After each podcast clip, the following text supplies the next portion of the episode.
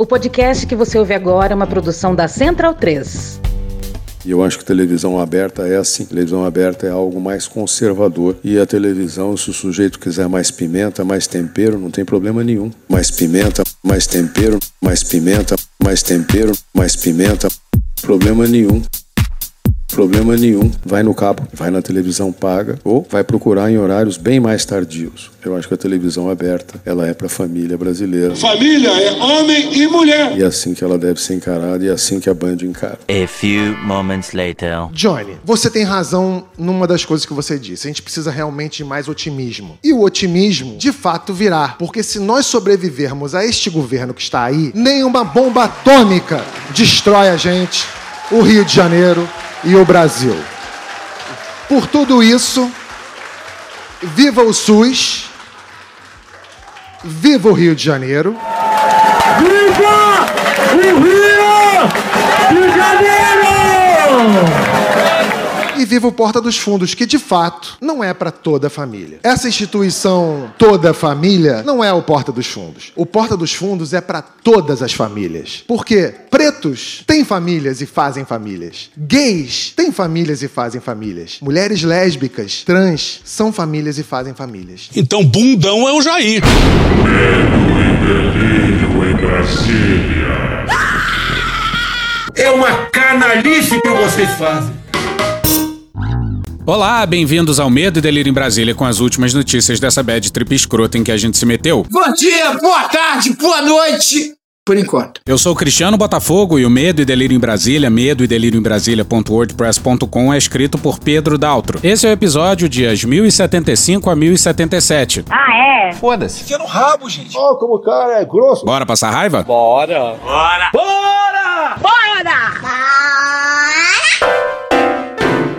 Perdemos de novo. Pepino de novo! De novo! Semana passada a gente fez só um episódio propriamente dito. Então algumas notícias estão mais velhas. Tu tava fora do Brasil, irmão?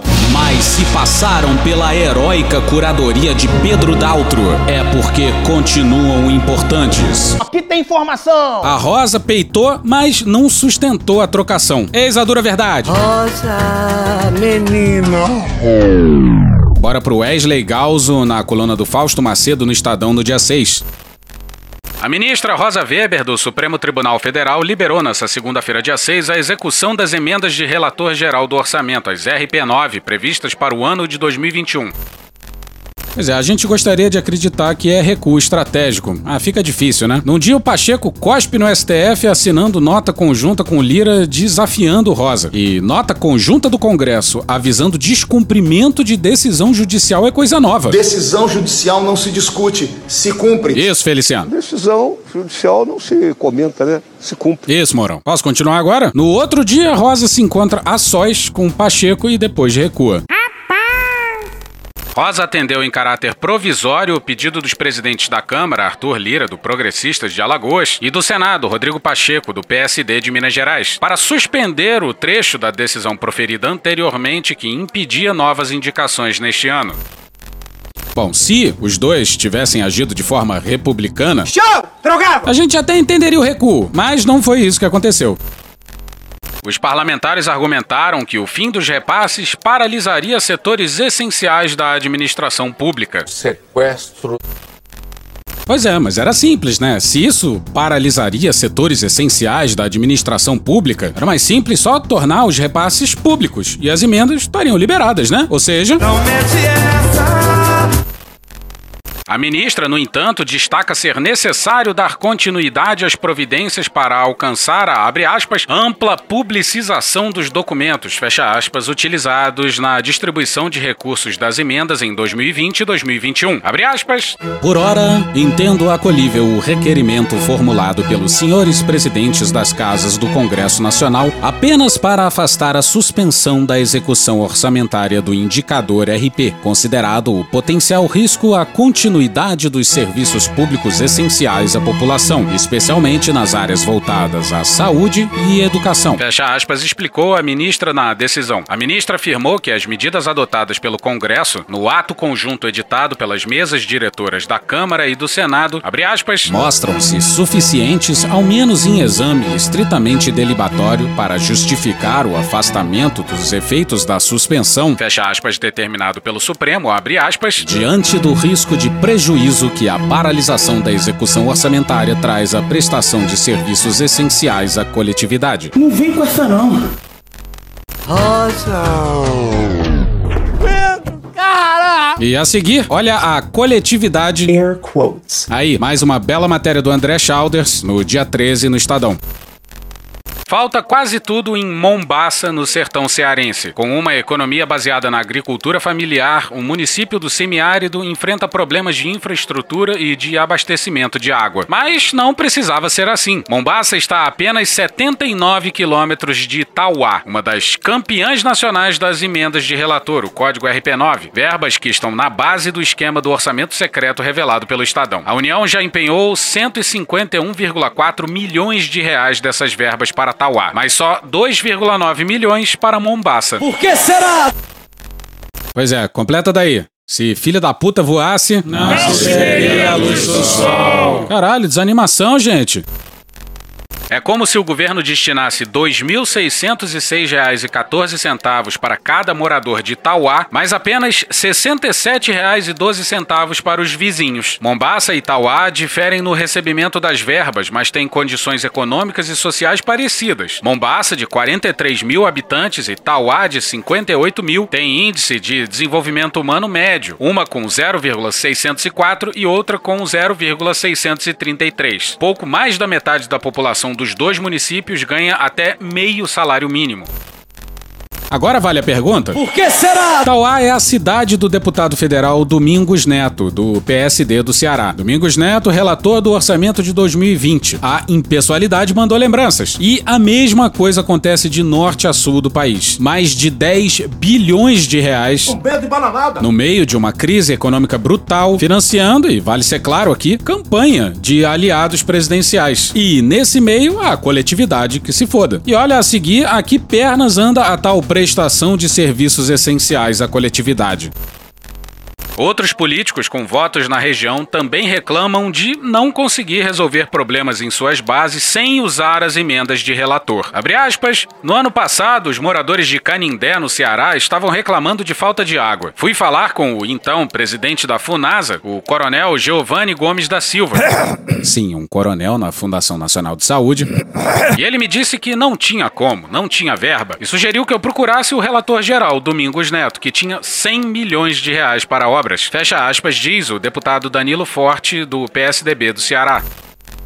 Pois é, os ministros não têm dinheiro, quem manda é o Congresso. E quem fez esse desenho aí foi o generalato do Palácio, porque a prestação de serviços essenciais à coletividade deveria estar orçada dentro dos orçamentos dos ministérios, né? Porra. As emendas parlamentares servem para que sejam destinados recursos a lugares cuja realidade o parlamentar conhece melhor, por ser de lá, mas justamente por serem essenciais não podem depender de barganha política e nada justifica que não sejam transparentes. Transparência acima de tudo. Mas voltemos à matéria da semana passada. Viajou, passeou, qual foi? Abre aspas. Mostra-se prematuro aferir neste momento a idoneidade das medidas adotadas para satisfazerem os comandos emanados da decisão cautelar proferida pelo Supremo Tribunal Federal. Sequer esgotado o prazo para todos os órgãos estatais incumbidos da execução das providências determinadas por essa Corte apresentarem as ações adotadas nas suas respectivas esferas de competência. Fecha aspas, escreveu a ministra. Rosa deu o que eles mais queriam: tempo. Enquanto isso, eles já sabem como distribuir emendas no ano que vem também sem transparência, numa gambiarra da Comissão Mista de Orçamento. E assim vão levando à completa destruição do que restou do Brasil. O Brasil não é um terreno aberto onde nós pretendemos construir coisas para o nosso povo. Nós temos que desconstruir muita coisa, desfazer muita coisa, para depois não começarmos a fazer. Oficiados pelo Supremo, a Presidência da República e os ministérios da Casa Civil e da Economia ainda não encaminharam as informações solicitadas. Desde que a decisão individual de Weber para suspender os repasses do orçamento secreto foi ratificada por oito votos a dois no plenário do Supremo, a ministra vinha tendo conversas recorrentes com os presidentes da Câmara e do Senado, que buscavam reformar o entendimento da Corte. Pois é, foi 8 a 2 no plenário. Mas conversas particulares buscavam reformar o entendimento da corte. Pode isso, Arnaldo! Olha só! Pois é, decisão judicial da Suprema Corte se cumpre e não se tamborila sobre ela em conversas no escurinho de Brasília. O recuo da magistrada arrefece a queda de braço entre a mais alta instância do Poder Judiciário e o Legislativo, que deflagrou uma crise institucional depois de ter o seu principal instrumento de cooptação política paralisado. Exatamente isso. Legislativo e o Executivo também. O orçamento secreto é uma invenção do General Ramos. Malditos milico, malditos milico, malditos milico, malditos milicos. Aspas. O que se mostra juridicamente relevante no momento para os fins a que se propõe essa decisão é a posição ocupada no complexo deontológico e político consubstanciado na Constituição pela garantia de continuidade dos serviços públicos. Fecha aspas, escreveu Rosa Weber. A verdade é que o Lira e o Pacheco colocariam a culpa da falta de dinheiro no STF. Esse foi o recado dado por Pacheco e Rosa não sustentou, mas na decisão tentou não se mostrar rendida.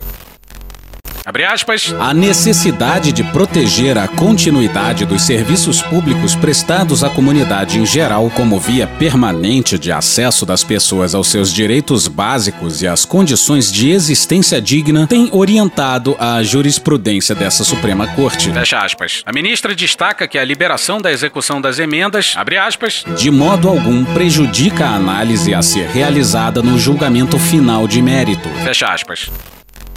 E se alguém tem dúvidas sobre quem recai a responsabilidade do orçamento secreto. Ele não precisa ser inteligente para entender isso. Bora pro André Chalders e o Breno Pires no dia 9 no Estadão. O presidente Jair Bolsonaro editou nesta quinta-feira, dia 9, um decreto com normas para dar publicidade aos pagamentos feitos por meio das chamadas emendas de relator, base do orçamento secreto, esquema revelado em maio pelo Estadão. Pois é, e a mudança foi feita pelo executivo e não pelo legislativo. Isso é porque o orçamento secreto é uma invenção do general Ramos. O dinheiro é do executivo, mas quem libera mesmo é o legislativo. Os generais terceirizaram isso para Lira e Pacheco. Em 2018 cantavam Se gritar, pega centrão. Mas em 2021 deram a chave do cofre na mão desse mesmo centrão. E essa mudança aí, esse decreto é total para inglês ver, é pura fachada. Por se tratar de ato do executivo, não há qualquer menção sobre como deve proceder o relator geral do orçamento, que é quem concentra as informações de pedidos de deputados e senadores para a liberação de verbas das emendas de relator, identificadas pelo código RP9. Abre aspas, o decreto faz referência apenas ao autor da emenda, que formalmente será sempre o relator do orçamento, e às solicitações que as justificaram, sem estabelecer o dever de divulgar a identificação do parlamentar que solicitou os recursos fecha aspas, afirmou o cientista político Marcelo Issa, da Transparência Partidária. E o relator do orçamento é um grande laranja. Vai tudo no nome dele, mas o dinheiro é de outro parlamentar. A Rosa queria dar publicidade de 2021 em diante. O Congresso disse que não, mas parece que nem para os anos vindouros a transparência está garantida. O decreto publicado nessa quinta-feira é assinado por Bolsonaro e pelo ministro da Economia, Paulo Guedes. Tá enganando a rapaziada, Paulo Guedes. Em nota, a pasta afirma que a medida atende à ordem do Supremo, além de recomendações do Tribunal de Contas da União, o TCU, que também havia apontado irregularidades na distribuição de recursos a parlamentares por meio das emendas de relator. Pois é, até o. Teu cu! Alô, Bolsonaro, tem alguma chance do Brasil dar certo assim? Não tem como não dar errado. Vai dar errado. E faremos agora uma pausa para um anúncio. Voltamos em breve com nossa programação normal. A gente queria falar de dois podcasts que colocam o dedo na ferida e expõem a situação do Brasil atual. O primeiro deles é o A Mão Armada, que é um trabalho brilhante da jornalista Sônia Bride dissecando numa reportagem de cinco episódios o que existe por trás da política armamentista do presidente Jair Bolsonaro. Não só o que tem por trás, mas também as prováveis consequências dessa política para a segurança pública e para a própria democracia. O outro podcast é o República das Milícias, que é baseado no livro A República das Milícias do Bruno Paes Manso e que revela em detalhes como funcionam as milícias no Rio de Janeiro, como uma das maiores cidades do país se transformou em um território em disputa. O livro é incrível e o podcast não podia ser diferente. Então é isso: A Mão Armada e República das Milícias, dois originais Globoplay e dois conteúdos imperdíveis que você pode ouvir no Globoplay e em todas as outras plataformas de áudio. E voltamos com nossa programação normal.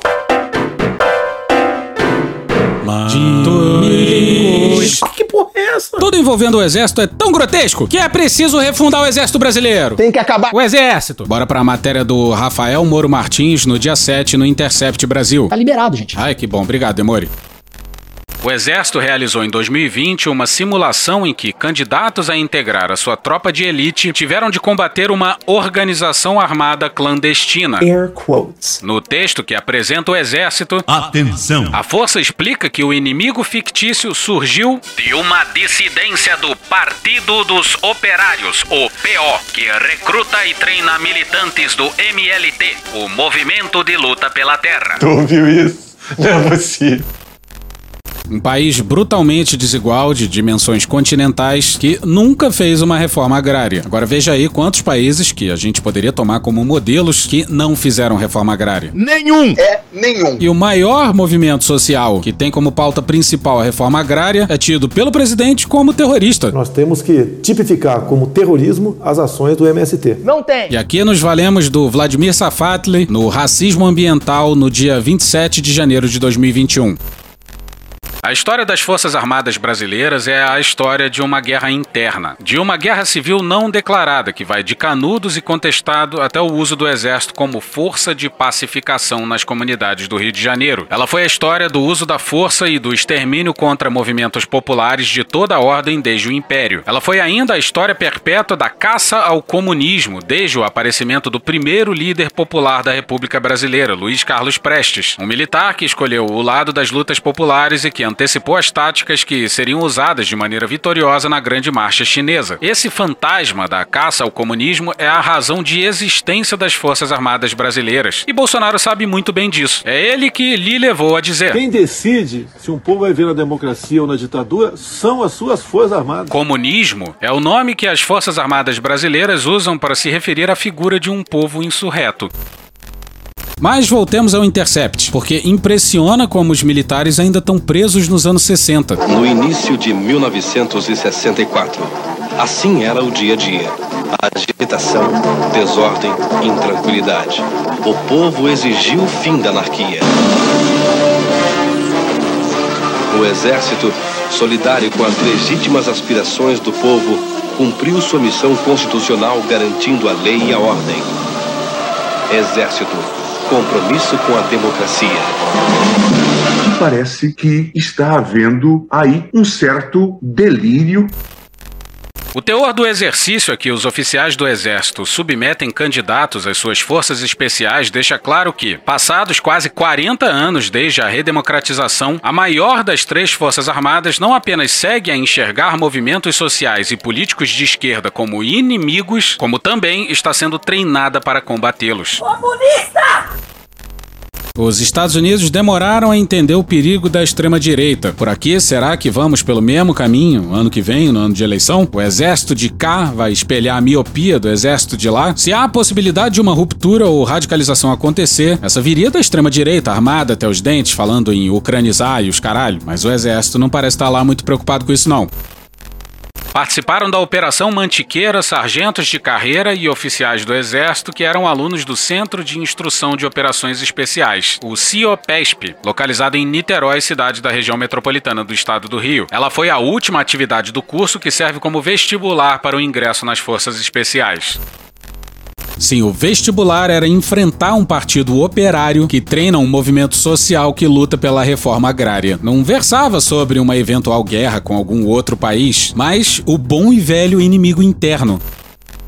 Eu apresentei os documentos a dois pesquisadores que detêm amplo conhecimento do universo militar e a um alto oficial da reserva. Esse pediu para não ser identificado, também pelo temor de represálias. Os três os consideram autênticos. Também submeti os papéis à assessoria de imprensa do Exército, questionando-a sobre a autenticidade deles e fazendo uma série de perguntas sobre a atividade. Minhas questões chegaram a ser encaminhadas ao Comando Militar do Planalto, a quem o Batalhão de Forças Especiais é subordinado, antes de voltarem ao quartel-general em Brasília. De posse das questões por mais de três semanas, o Exército me disse na sexta-feira, 3 de dezembro, que não as responderia. Significa. Em algum momento, porém, a força ou os oficiais da assessoria de imprensa, dois coronéis, um capitão e um tenente, com quem tratei sobre o pedido de informações, desmentiram os documentos. O texto que apresenta o exercício dos alunos do Centro de Instrução de Operações Especiais começa apresentando o Exército de Libertação do Povo Brasaniano, o ELPB. Abre aspas. Criado a partir de um projeto de partido político de caráter marxista e com uma organização armada clandestina, nascido de uma dissidência do Partido dos Operários e que recruta e treina militantes do MLT. Fecha aspas, num país fictício chamado Brasânia. Cara, Brasânia, Brasânia. As referências óbvias são ao Exército de Libertação Nacional da Colômbia, ao Partido dos Trabalhadores e ao MST. Existe também um movimento que luta pela reforma agrária chamado Movimento de Luta pela Terra, fundado na década de 90 na Bahia. Pois é, a gente vive num país brutalmente desigual e a luta ligada à reforma agrária é tida por uma parte considerável da população e por todas as forças armadas, dá para dizer, como terrorista. Abre aspas. As cores do ELPB são defendidas em diversos tipos de protestos pelo país. Logo, o ELPB não é apenas um grupo criminal, mas um movimento que assume contornos de irregularidade com objetivos políticos. Fecha aspas, prossegue o texto assinado pelo Major Marcos Luiz Firmino, oficial de inteligência do Batalhão de Forças Especiais. Busquei pelo nome de Firmino no portal da transparência do governo federal, mas não o encontrei. Alguns integrantes das Forças Especiais podem ter os nomes ocultados ali, como ocorre com delegados da Polícia Federal ou agentes da ABIN, a Agência Brasileira de Inteligência. Abre aspas. Nos últimos anos, o ELPB foi reestruturado, afastado dos grandes centros e interiorizado para investir em recrutamento e treinamento em áreas rurais, bem como formar novas alianças. Fecha aspas. Aqui é óbvia a emulação da guerrilha do Araguaia, a última célula da resistência armada à ditadura militar, dizimada com requintes de crueldade pelo exército após o extermínio da guerrilha urbana, retratada em Marighella, filme de Wagner Moura. Sim, a referência é a guerrilha do Araguaia. E aí é preciso sempre lembrar que o Major Curió confessou assassinato de dezenas de pessoas desarmadas e rendidas. E, mesmo assim, foi recebido como herói no palácio. Ah, e numa sessão do Congresso sobre a busca dos restos mortais do Araguaia, teve Bolsonaro falando em quem procura osso é cachorro. Vamos atrás dos ossos do Araguaia. Eu botei, quem vai atrás de osso é cachorro. Mas qual é o problema? É um merda.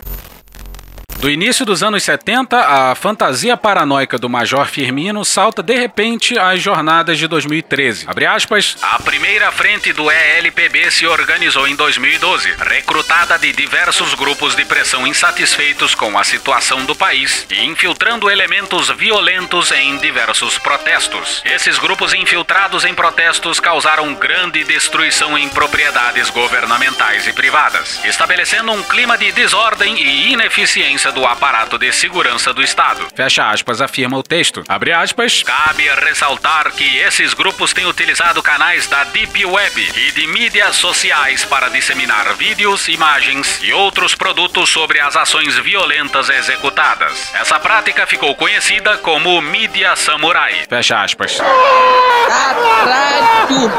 Aqui a referência é a mídia ninja, que documentou os protestos contra reajustes nas tarifas do transporte público em São Paulo e outras capitais e depois se tornou um veículo de mídia popular na esquerda.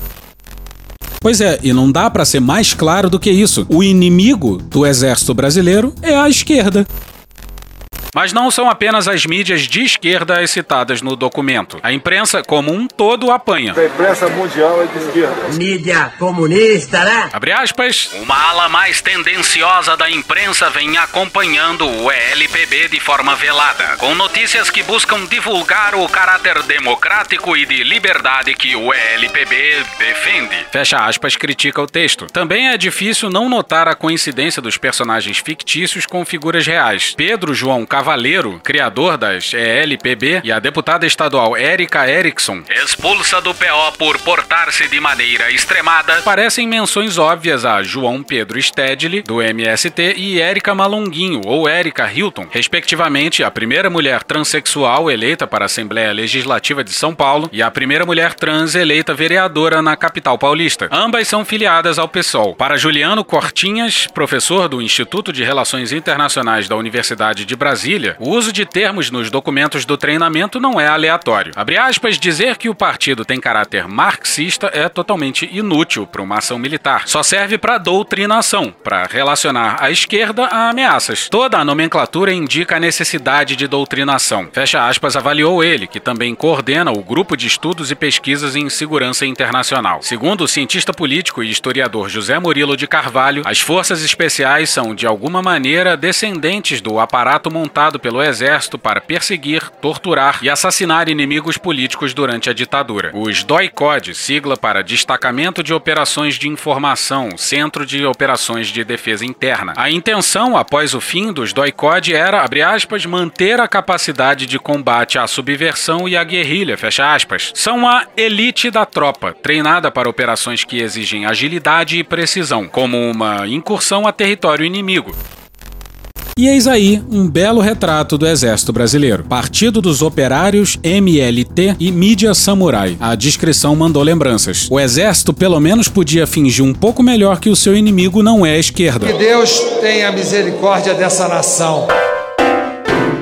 E hoje ficamos por aqui. Veja mais, muito mais em medo o blog escrito por Pedro Daltro. Esse episódio usou áudios de Meteoro Brasil, Cartoon Network, Programa do Datena, Way de Petrópolis, Hermes e Renato, Carla Bora, Choque de Cultura, TV Pública de Angola, Jorge Benjor, Evan King, Band Jornalismo, Programa do Ratinho, Jornal Nacional, Grupo Revelação, Vivaldi, Dom e Juan, Marcela Diné, Rede Globo, Sai de Bamba, Midcast, Casimiro, Intercept Brasil, De Olho nos Ruralistas, Band Rio Grande do Sul, Canal Rural, BM CBDF, TV Justiça, Rony Von, TV Câmara, Regina Roca, Chico Botelho, Globo News, Léo Stronda, Rádio Band News FM, Podcast Panorama CBN, TV Senado e The Office. Thank you! Contribua com a nossa campanha de financiamento coletivo. É só procurar por Medo e Delírio em Brasília no PicPay ou ir no apoia.se barra Medo e Delírio. Porra, doação ao caralho, porra. Não tem nem dinheiro pra me comprar um jogo de videogame, morou, cara? Pingando um capilé lá, vocês ajudam a gente a manter essa bagunça aqui. Assine o nosso feed no seu agregador de podcast favorito e escreve pra gente no Twitter. A gente joga coisa também no Instagram e no YouTube. E o nosso Faz Tudo Bernardo coloca também muita coisa no Cortes Medo e Delírio no Telegram. E agora a gente também tem uma loja, loja.medo e delírio em Brasília.com.br. Eu sou Cristiano Botafogo, um grande abraço e até a próxima. Bora passar a raiva junto? Bora!